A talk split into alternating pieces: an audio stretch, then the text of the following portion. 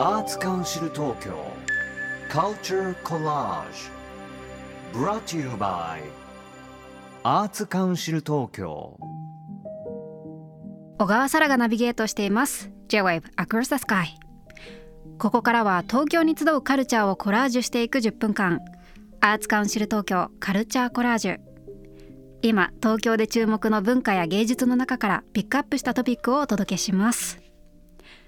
今回は1月8日に東京文化会館で開催される第21回東京音楽コンクール優勝者コンサートをピックアップしたいと思います。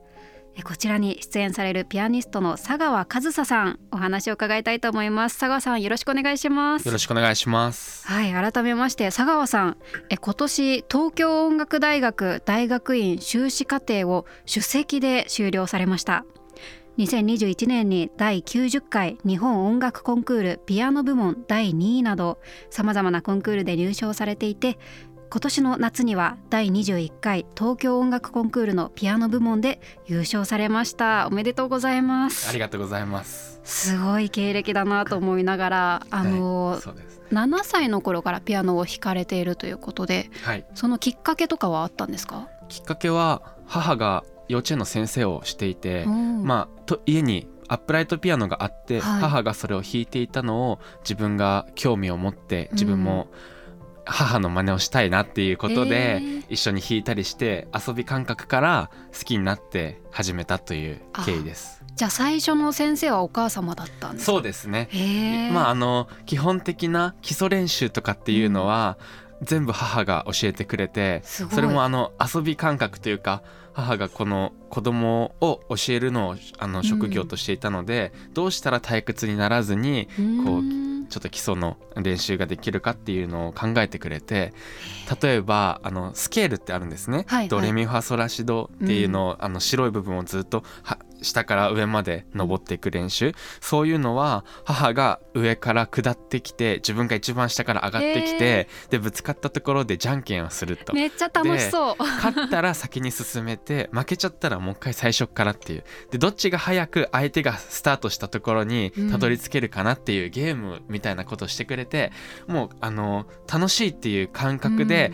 あの指の訓練ができたっていうのですごい自分はあのあんまり退屈だとか嫌だなってか思わずに、そういう練習ができたのですごい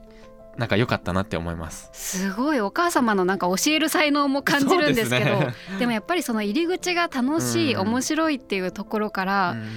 あの海外でも学ばれた経験があるということで、うん。あのロシアのモスクワ音楽院だったり、うん。イタリアのアカデミーにも通われたそうなんですけど、はい。海外で感じたことってありましたか？そうですね。えっとなぜロシアのモスクワ音楽院に行ったかというとえっと日本の鹿児島に霧島国際音楽祭という素晴らしい音楽祭があるんですけどうんもそこに、えっと、受講生として学びに行った時にそこにロシアの先生がいらっしゃったんですね。うんでその先生はとても有名なピアニストとしても、えーそして教える立場の先生としてもとても素晴らしい方ででその時すごい自分はそのレッスンにいい意味でもっと習いたいって思ったしすごい自分のためになったんですね。うんで東京音楽大学が、えっと、短期留学の奨学金っていう制度があってうん。そこにこう応募して、それでモスクワ音楽院にえ1ヶ月の短期留学をすることができてうん。でその霧島音楽祭で、えー指示していた先生にモスクワで教えていただくことができたのですごく充実した1ヶ月になりました。でその他にもイタリアの、えーまあ、ミラノから1時間近くにある、えーレザという場所でうん。本当にもう湖のもう真隣ぐらいの場所で、まあ、スタークラスが開催されてそういうのっていうのはやはり世界各国からあの年齢も様々な人たちが集まって切磋琢磨するんですけどもちろん演奏に刺激を受けることもありますがやっぱ世界の文化というかいろいろ話してそのお互いを知るっていうこともすごく自分はいい経験ができたと思うしその日本とは違うこう感覚というかもう食生活から建物から何からもう全て違うので、うん全てが新鮮な状態で音楽に取り組めるっていうのは自分にこう新しい何かをあの取り入れることができたんじゃないかと思ってすごいやっぱいい経験でしたね。今回の第21回東京音楽コンクール優勝者コンサートなんですけどこちらは第21回東京音楽コンクールの各部門で優勝されたもうつわものたちが集まって、まあ、ソリストとしてオーケストラと共演されるというコンサートなんですよね。で出演者は、えコントラバスの水野時さんファゴットの穂崎優さんそして佐川さんの3名ということで、まあ、今回ソリスト自身が選んだプログラムを披露するということなんですけどはい。今回の曲はズバリ何ですか？今回の曲は、えっと、ベートーベン作曲のピアノ協奏曲第2番です。おーこちらの選曲理由は？そうですね。えっと自分は東京音楽コンクールの本戦でベートーベンのピアノ協奏曲の第4番を演奏しました、うん。そして今回優勝者コンサートにあたって一応第3希望まで提出を出せるんですけど、はい。第1希望をそのベートーベンの2番にして、うん。えー第2希望第3希望っていうのはモーツァルトのコンチェルトとラベルのコンチェルトを出してたんですね、うん。けどやはり自分は今ベートーベン要するに古典派の作品がすごい好きでモーツァルトとかベートーベンとかっていう、うんうん。で文化会館の大ホールで4番を演奏した時にすごいこのホールと、えっと、その古典のベートーベンが合ってるなっていうのを感じたんですね、もちろんあの4番も大好きなんですけども2番もとても好きで、うん。で自分自身が選んでひ弾いていいっていうのっていうのはなかなかないんですよ。うん。結構主催の方からこの曲かこの曲でお願いしますとかっていうリクエストがある状況が多いので、はい。自分で選んでもいいということはまあ多少ママイナーというかあまり演奏されなくてももう自分が今弾きたい曲を弾こうと思って、で今マイナーっていうことを言いましたけどもベートーベンっていうのは5曲のピアノ協奏曲を残してるんですけどもおそらく一番演奏される機会が少ないのが2番の協奏曲なんですそうね。なんですね。けどとってもいい曲で、うん。自分にすごく合ってるなっていうのを感じてるのでぜひ皆さんに聴いていただきたいなと思って今回選びました。うー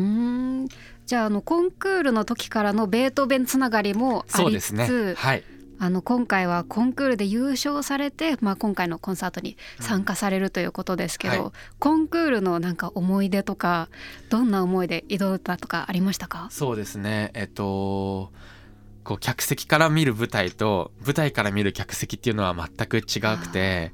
舞台から5階席まである文化会館のホールはやっぱすごいいい景色だなって思いましたうん。し、もちろん緊張はするんですけども、そすごいワクワクして、うん。コンクールに臨めました。で一次予選と二次予選っていうのは文化会館の小ホールでの開催なんですけども、本戦はその大ホールで演奏できるっていうこともあってたくさんのお客様が足を運んでくださって自分は出場順が1番だったんで,、え。ーでそれもくじ引きで決まるんですよそれぞれ緊張しますね。が。で、まあ、1番を弾いた時っていうのはうわーっていう要するに印象に残るっていうのはやはり後に弾いた人の方が印象に残りますはし、一番っていうのはやはりこう皆様が一番耳を澄ましてる状態でうん音を出すので、本当に緊張するんですね。うん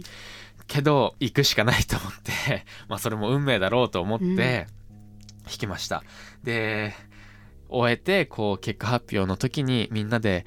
こうそれぞれの、えっと、演奏とかここまで来たねみたいな称え合う瞬間っていうのはやっぱコンクールならではというか、うん。やっぱき絆というか深まって、えーとてもいい経験でした。うん。一番を弾いてしっかり結果を残されて今回のコンサートに臨まれるということで、うん。いやー今日は本当になんかこう佐川さんのピアノに対するポジティブな気持ちがたくさん伝わってきました。ぜひ皆さんも会場でそんな佐川さんの演奏を聞いてみてください。えー第21回東京音楽コンクール優勝者コンサートは1月8日に東京文化会館で開催されます。詳しくは東京文化会館のオフィシャルサイトをご覧ください。